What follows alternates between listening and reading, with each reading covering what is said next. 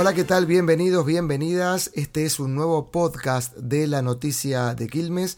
Mi nombre es Fernando Gallo y te voy a contar la información más destacada de las últimas horas en nuestra ciudad.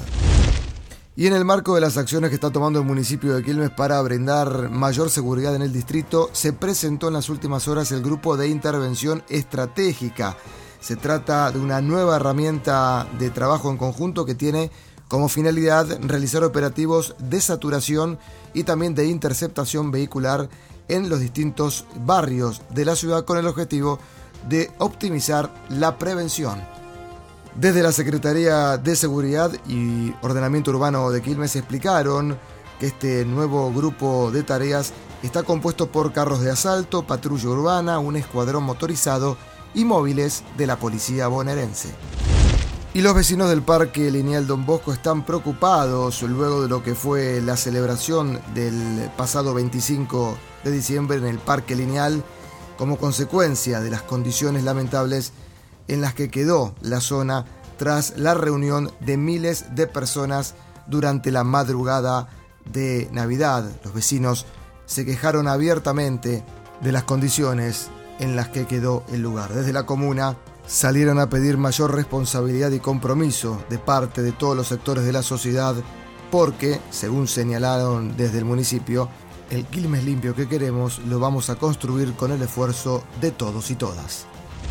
Y en la ciudad de Quilmes también mejoraron las ventas minoristas durante la Navidad. El crecimiento, según la CAME, que es la Cámara Argentina de la Mediana Empresa, señalan que han crecido un 11% frente a al 2020 si se analizan los precios constantes, que es la quita del impacto de la inflación.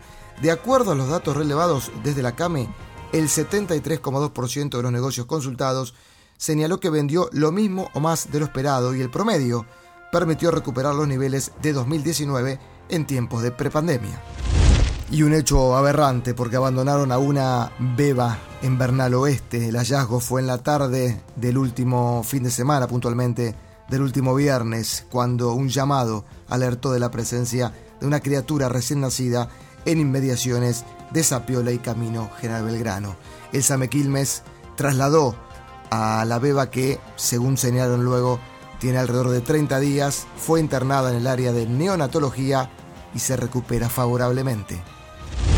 Fue notable la baja de heridos en Quilmes durante la celebración de Navidad, según el informe oficial que emitió la Secretaría de Salud Local en los centros de salud pública ¿eh? se atendieron a 201 personas durante la noche de Navidad. El número marca un nuevo descenso en la cantidad de pacientes atendidos durante la celebración de la Navidad.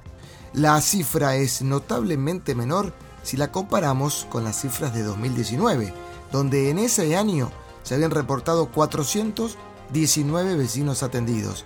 En cuanto a las cifras de pacientes de 2020 atendidos había sido de 257 y ahora fueron solamente 201 pacientes. De esos 201, solamente 3 fueron heridos por pirotecnia.